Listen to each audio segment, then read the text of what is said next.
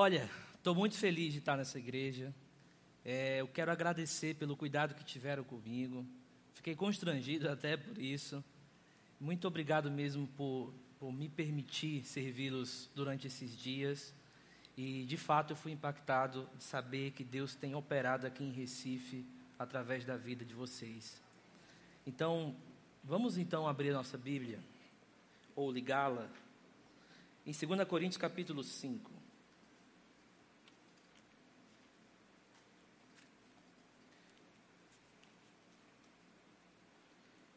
Eu vou fazer uma leitura do verso 1 até o verso 10.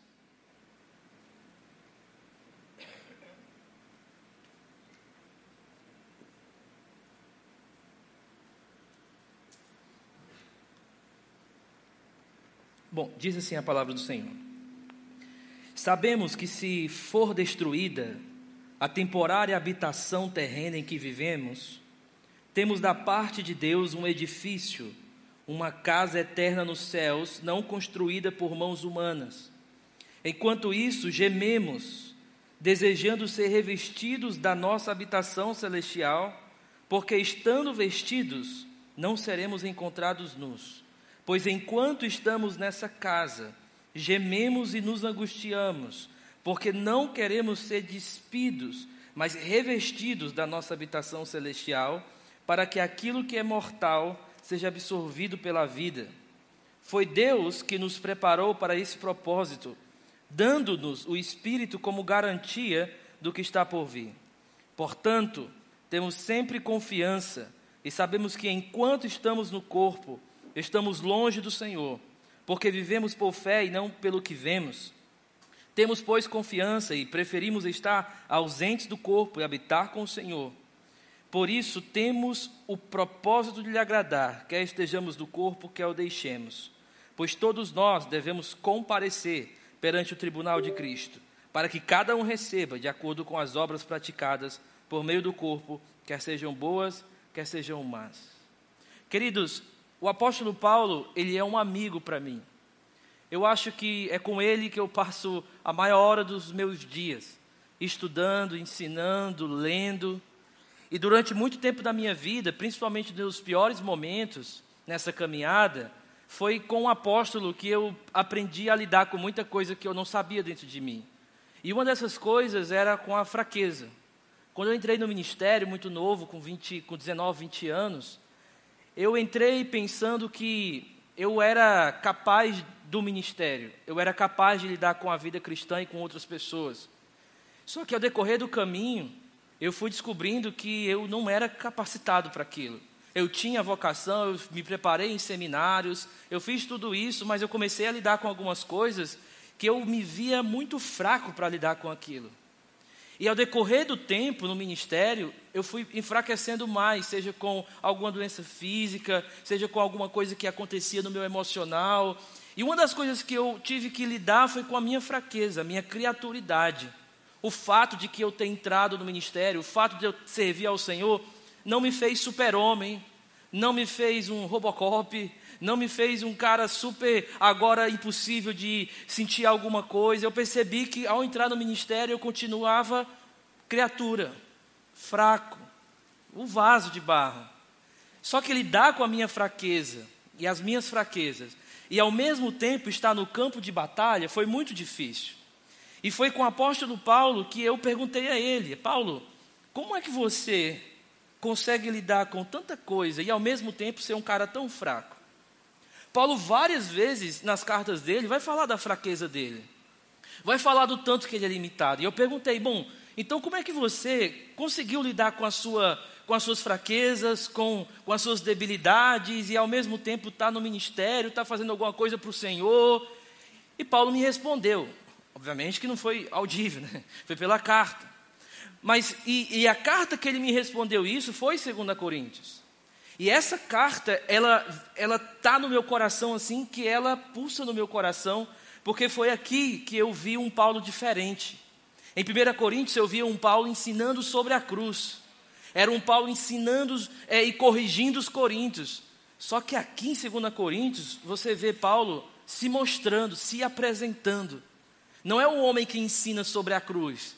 Em 2 Coríntios é o homem debaixo da cruz, encarnando a cruz. E aqui em 2 Coríntios é uma das cartas que Paulo mais abre o coração. É uma das cartas mais pessoais do apóstolo.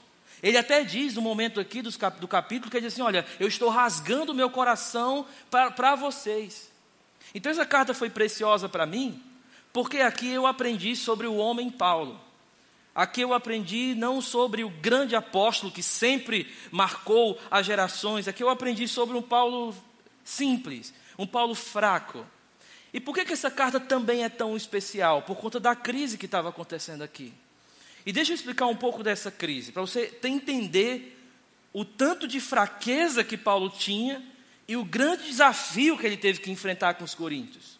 No primeiro momento, Paulo vai em Corinto, Paulo entra na igreja e Paulo é, é, funda aquela igreja. E de repente ele faz uma viagem, quando volta a igreja está uma bagunça. Pecado para todo lado, falta de disciplina para todo lado, ninguém sabe para onde vai. E Paulo faz umas correções na igreja, e a igreja de Corinto simplesmente faz tanta pressão em Paulo que Paulo se levanta e vai embora. Paulo não conseguiu ficar na assembleia com os coríntios. Agora você imagina uma igreja mandando o apóstolo Paulo ir embora. É tipo a igreja que demitiu Jonathan Edwards. Porque, porque a igreja estava tão cheia de si que expulsou o apóstolo. E o que foi que Paulo fez? Desistiu de Corinto? Não. É isso que é algo assim, na minha cabeça às vezes não entra. Paulo fez uma carta, que é 1 Coríntios. E em 1 Coríntios, ele vai resolver várias coisas ali. Capítulo 5, problema de disciplina. Capítulo 8 e 10, questão do templo. E Paulo começa a corrigir várias coisas. Beleza, aí ele manda Tito. Tito, olha, entrega essa carta e eu estou ansioso para te ver voltar, porque eu quero saber qual foi a reação da igreja. O pastor tem essa expectativa de quando ele corrige o membro, de quando ele aconselha o membro, ele fica na expectativa, como é que vai ser a reação dele? E a reação dos coríntios, até eles corrigiram as coisas, mas com relação a Paulo não melhorou. A igreja começou a ter problemas com Paulo diretamente com a pessoa dele. E a igreja então recebeu a carta, resolveram as coisas, mas com Paulo eles não queriam lá. E aí Paulo desistiu de Corinto? Não, Paulo escreveu 2 Coríntios. Paulo primeiro, na verdade, escreve uma cartinha antes que a gente perdeu. E nessa carta, Paulo parece que abre mais ainda o coração. E aí, em outra carta, aí é essa 2 Coríntios que ele abre mesmo a sua vida para os coríntios. E o que foi que aconteceu? O que, que os coríntios ficaram tão assim indignados com o apóstolo? E essa é a minha reconstrução.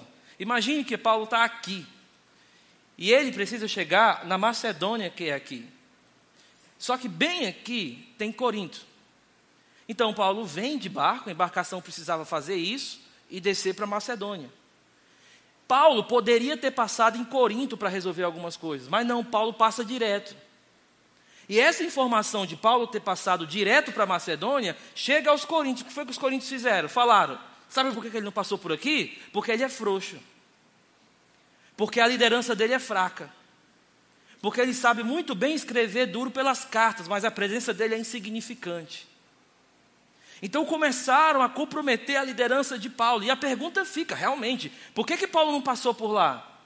Ele não é um apóstolo ali, por que, que ele não ficou em Corinto para resolver algumas coisas e encarar de vez aquela igreja? E aí Paulo deixa claro em 2 Coríntios que o propósito dele de não ter passado lá foi o seguinte: olha, eu não passei por aí porque vocês precisam lidar com os seus próprios problemas. Vocês precisam aprender a ser igreja e lidar com seus próprios problemas. Por quê? Porque a igreja de Corinto tinha ficado líder dependente. Tudo tinha que ser o líder. Eles não conseguiam resolver um bocado de coisa entre eles. Ah, fulano falou isso de mim, vem o líder. Ah, fulano falou aquilo de mim, aí vem um líder resolver. Eles não conseguiam ir com o outro, resolver um com o outro, e tudo virou Paulo, e a igreja foi ficando imatura. É por isso que Paulo teve uma decisão: não vou passar por aí, vocês já sabem o que tem que fazer, agora façam, amadureçam. Só que isso não foi recebido muito bem. Isso foi recebido da pior forma possível. E aí eu posso listar algumas coisas que Paulo fala que estavam falando dele. Disseram: Paulo não tem compromisso, liderança fraca, ele é tirano, a presença dele é insignificante, a forma dele falar é horrível e ele nem deveria ser sustentado por nós e ele não tem experiências místicas, não tem milagre, ele só tem problemas, sofrimento. Então os coríntios começaram a criticar Paulo porque Paulo não tinha milagre.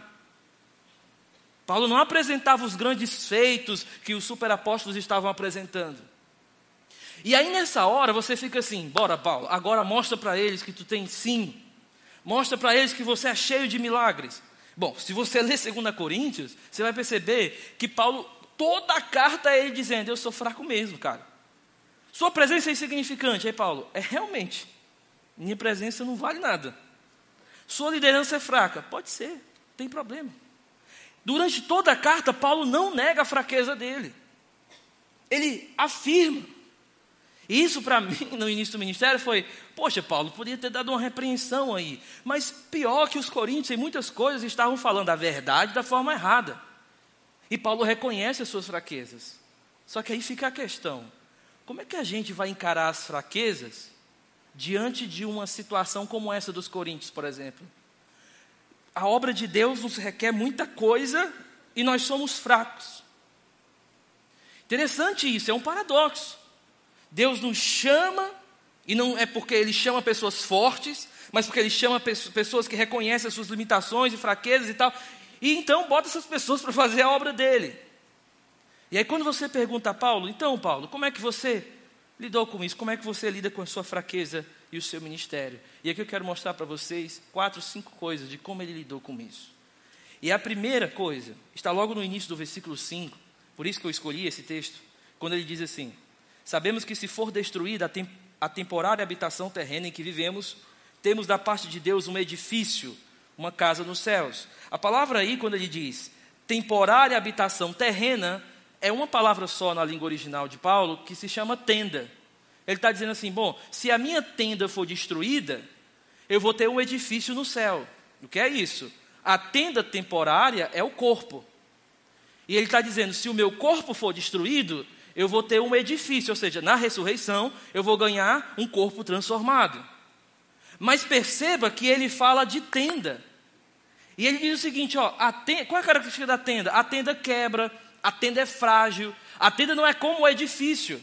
E Paulo diz assim: bom, a minha tenda temporária, se ela for destruída, eu tenho algo lá para frente. Mas qual é a primeira coisa que eu quero destacar para os irmãos aqui sobre como Paulo lidou com suas fraquezas? É que aqui Paulo mostra o realismo. Paulo é realista.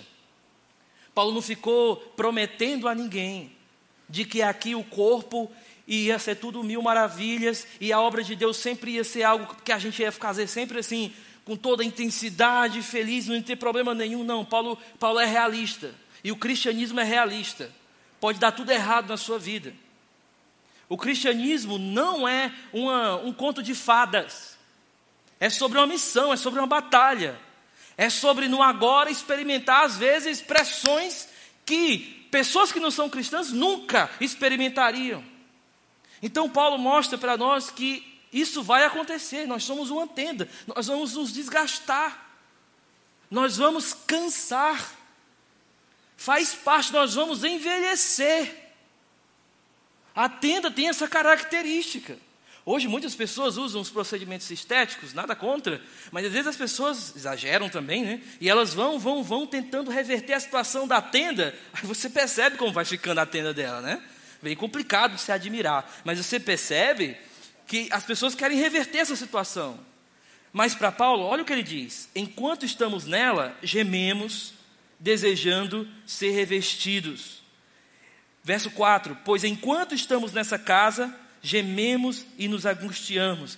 Então, deixa eu dizer uma coisa: precisamos ser realistas. Trabalhar na obra de Deus é trabalhar como uma tenda.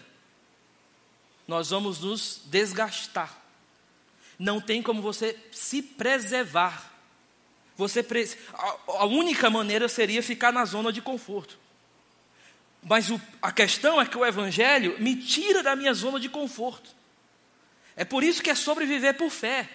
Porque a fé é como se Deus nos esticasse para nos tirar da nossa zona de conforto, e fora da zona de conforto, a gente precisa olhar para Ele, porque a gente nos viu fora dos nossos limites. Então Paulo é realista. Galera, a gente está envelhecendo. Galera, a gente vai ficar doente. Galera, nós continuamos uma criatura. Nós não mudamos. Paulo é realista. Mas a segunda coisa que Paulo equilibra é que ele mostra a esperança. Pode observar que ele diz o seguinte: Sabemos, de novo, verso 1: Se for destruída a temporária habitação terrena em que vivemos, temos da parte de Deus um edifício, uma casa eterna nos céus. Perceba que a esperança de Paulo não é que a situação da tenda molde aqui. A ideia de Paulo é que no futuro a tenda vai ser transformada no edifício. De novo, nós não vamos deixar de ser tenda aqui. Só no futuro que vamos ser transformados. Ou seja, a esperança dele está aqui, naquele grande dia. As doenças que muitas vezes nos atormentaram, as fraquezas que muitas vezes nos atormentaram, as lutas emocionais que carregamos. Um dia, isso que carregamos como tenda será tirado e viraremos um edifício, um corpo novo. Seremos transformados. É, é aí onde está a esperança de Paulo. Então perceba: realismo, nós somos tenda, esperança, seremos edifício. Mas só lá, não aqui. E agora Paulo usa uma estratégia que eu acho maravilhosa, que é a seguinte: Paulo lidou com a sua criaturidade, sendo realista, tendo a esperança no lugar certo e chegando a uma conclusão lógica. Qual é a conclusão lógica dele? Veja comigo, por exemplo, no verso 10, no verso 9. Ele diz: Por isso temos o propósito de lhe agradar quer estejamos no corpo, quer o deixemos. Em outras palavras, Paulo pensou assim: ó, bom, se eu sou uma tenda e eu vou me desgastar, então que eu viva nesse mundo para um propósito muito maior do que simplesmente viver e morrer. De novo, se a tenda vai se desgastar, não adianta querer proteger. Se a tenda vai, se o teu corpo vai envelhecer, não adianta você não ir para a batalha, ah, não vou, não vou para a batalha porque fora da batalha, fora da missão de Deus, eu vou ficar preservado. Não vai. Você vai continuar envelhecendo, você vai continuar ficando mais fraco. Sabe por quê? Porque essa é a vida. Agora, se nós vamos então, como condição de tenda, sempre piorar, sempre encontrar fraqueza, que, vamos, que oferecemos a nossa vida no aqui e no agora para algo muito maior. E isso veio muito do meu coração, porque eu disse, Senhor, beleza, está chegando algumas doenças aqui e tal, acho que eu vou me preservar um pouquinho. Aí o Senhor, eu, o Senhor fala assim ó, no meu coração, bom, mas você se preservar aí não vai mudar nada, você vai continuar envelhecendo e piorando. E eu pensei, bom, então eu vou oferecer a minha vida para algum propósito maior. E é isso que eu quero, irmãos, que irmãos observem. Paulo percebeu que na sua limitação e na sua criaturidade, que não mudaria, ele decidiu então entregar a vida dele completamente. E hoje, muitas vezes, nós vivemos na geração da zona do conforto. Nós vivemos da geração que consegue ter fé dentro dos seus limites. Nós vivemos numa geração onde pais não pensam mais em filhos missionários. Nós vivemos numa geração onde a gente precisa estar dentro da nossa zona de conforto, num tipo de fé que só funciona aqui. Só que enquanto a fé só funciona aqui, dentro dos nossos limites, Muitas vezes essa fé é ilusória. Porque, na verdade, porque está dentro dos nossos limites, a gente não está crendo em Deus, a gente ainda está crendo na conta bancária. A gente ainda está crendo em outro fulano que pode salvar a gente, porque está dentro dos nossos limites.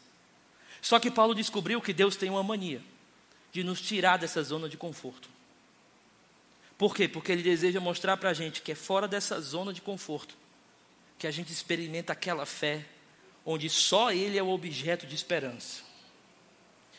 Então, se vamos morrer, que vivamos intensamente para um grande propósito. Entenda, a vida é curta, a vida vai acabar, a vida é muito breve. Nós só temos essa vida para viver para o Senhor. É muito breve. E infelizmente, irmãos, Muitas vezes eu ouvi de um de um pastor que eu conheci quando eu era bem pequenininho, eu lembro que ele me segurava no braço e dizia assim: "Ó, oh, esse aqui vai ser um pastorzinho e tal". Aí minha mãe, Deus me livre. É só isso que eu ouvi assim.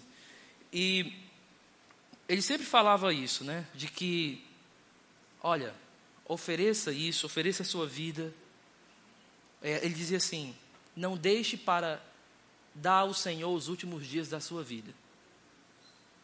E aquilo mexeu na minha cabeça porque eu pensei em Eclesiastes, ao decorrer do tempo que eu fui crescendo perto dele, eu lembrei muito do final de Eclesiastes, que diz: Olha, antes que as pestanezinhas da janela feche, antes que a, a, a parte da, da cama embaixo quebre. Por que, que ele está dizendo isso? São metáforas para o corpo. A pestanezinha da janela é o olho, antes que ele feche tão enfraquecido, antes que as, antes que as pernas não consigam mais andar direito, tema ao Senhor. O que, que ele está dizendo? Não deixe para entregar os seus dias mais difíceis para o Senhor, entregue agora, enquanto você tem força. Então, se você tem força, se você ainda, ainda entende que você ainda tem uma vida pela frente, a gente precisa entregar a nossa vida para um propósito muito maior do que o nosso conforto. Porque se tem uma vida inútil, é uma vida que foi passada somente para o conforto. Se tem uma vida que foi completamente desperdiçada, é aquela que viveu simplesmente para si para se sentir mais precioso, para se sentir e não teve coragem de entrar na obra de Deus, de se levantar e entregar a sua vida para o Senhor. Por último, então, Paulo vive para um propósito, e esse propósito tem um final muito claro. Veja que bonito isso. Verso 10.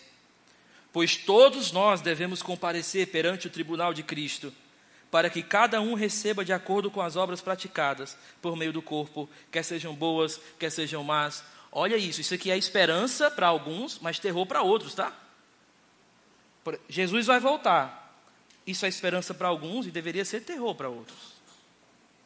Isso aqui para Paulo é esperança, porque Paulo está dizendo: um dia eu vou entregar a ele as obras das minhas mãos, aquilo que eu fiz por amor eu vou entregar para Ele, eu vou ver a face dele, e finalmente eu vou descansar com o meu Senhor. Então, Paulo está dizendo: Eu escolhi viver uma vida para um propósito muito maior que o conforto, porque eu sei que no final eu verei os olhos do meu Senhor. Por que, que, Paulo, por que, que Paulo investiu tanto nessa igreja de Corinto, irmãos? Por quê? Porque ele sabia que isso aqui era de Deus, era obra de Deus, e que ele investiu nisso porque um dia ele ia chegar e apresentar isso para o Senhor. Então nunca esqueça, tudo que você fizer, você vai prestar contas para o Senhor. Não esqueça disso. Tiago vai falar que até o que a gente fala, a gente vai prestar conta. Então isso é muito sério. Os pais, vocês vão prestar conta dos seus filhos. Filhos, vocês vão prestar contas do que vocês fizeram com relação aos conselhos dos seus pais. A gente não vai ficar fazendo o que a gente quiser, irmão, e não vai prestar conta com nada, não. Nós vamos prestar conta. Nós vamos ver o Senhor no final. Mas isso deveria ser uma esperança e não um terror. Deveria ser o que nos impulsiona ver os olhos de Jesus e não terror ao ver os olhos de Jesus. Por sinal, em Apocalipse, né, os montes correrão quando os olhos de fogo se apresentarem sobre a terra, os montes se tremerão. Só que ao mesmo tempo, no capítulo 18 de Apocalipse, diz que o povo de Deus adorará. Ou seja, os olhos do Senhor pode ser terror para algum e motivo de adoração para outros. Que, de la, que lado você está?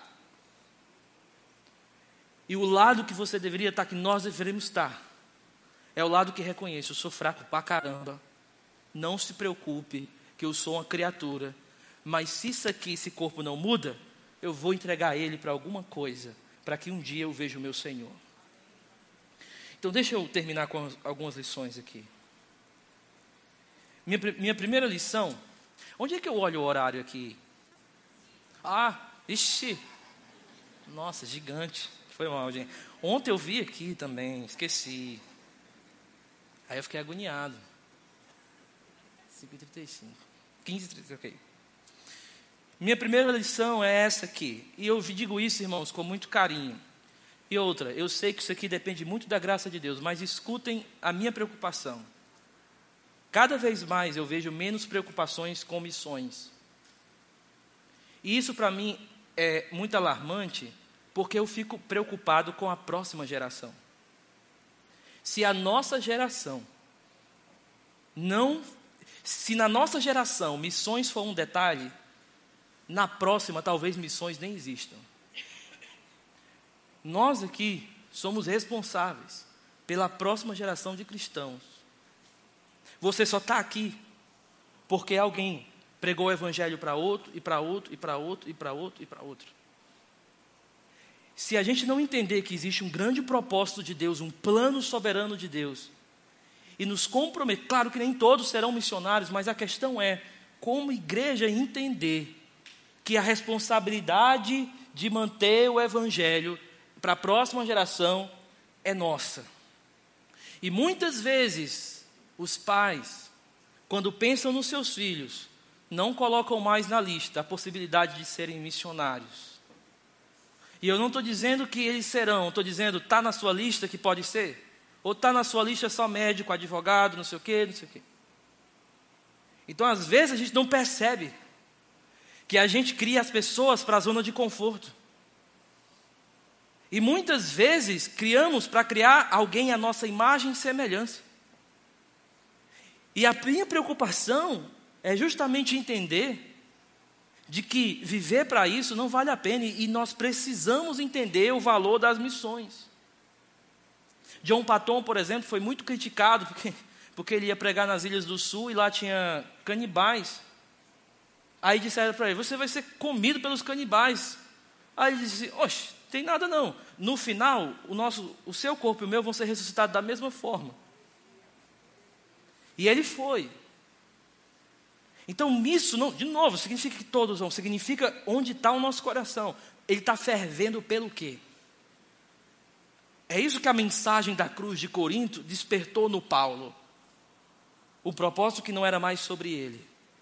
Então, irmãos, nós precisamos entender que a superproteção da nossa geração pode gerar uma próxima geração de crentes preguiçosos, sem responsabilidade para a missão de Deus que vem para os cultos só para assistirem e não tem responsabilidade real com o Senhor.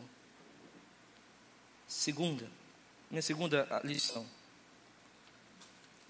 Você que está aqui me ouvindo e trabalha na igreja, trabalha para o Senhor, serve ao Senhor, o pessoal da conferência, se tiver alguém aqui, já morreram, né? De cansaço, provavelmente. Eu estava cansado, mas quando eu olhava para os olhos deles, eu ficava com tanta pena que eu ficava melhor, assim. Ficava, Vocês estão cansados. Esse cansaço não é em vão aos pais aqui que estão aí batalhando com seus filhos, esse cansaço, mamãe, não é em vão. Esse teu desgaste não é em vão.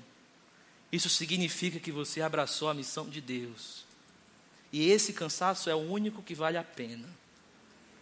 Muitas vezes a gente está cansando pela coisa errada, está nos desgastando pelas coisas erradas, estamos batalhando por questões que não deveríamos batalhar. E muitas vezes estamos em campos de batalhas que chamamos de campos de batalhas de Deus, mas na verdade é o campo de batalhas do ego. E Deus diz: cara, você está lutando errado, você está cansando pela coisa errada. Então, que você entenda que diante de todo esse desgaste, um dia você verá o Senhor. E você vai perceber que valeu a pena você viver para Ele. Aos pastores aqui, não esqueça o desgaste, noites de madrugada de sermão, aconselhamento, sabe esse desgaste, sabe a tenda que vai sendo prejudicada aos pouquinhos, mesmo a gente descansando. Pois é, isso vale a pena, nós veremos o Senhor no final. Aos irmãos que trabalham aqui, que servem na igreja, que estão empenhados no reino, que estão ali empenhados nos seus trabalhos e servir ao Senhor da melhor forma possível, esse teu cansaço e esse teu desgaste não é em vão.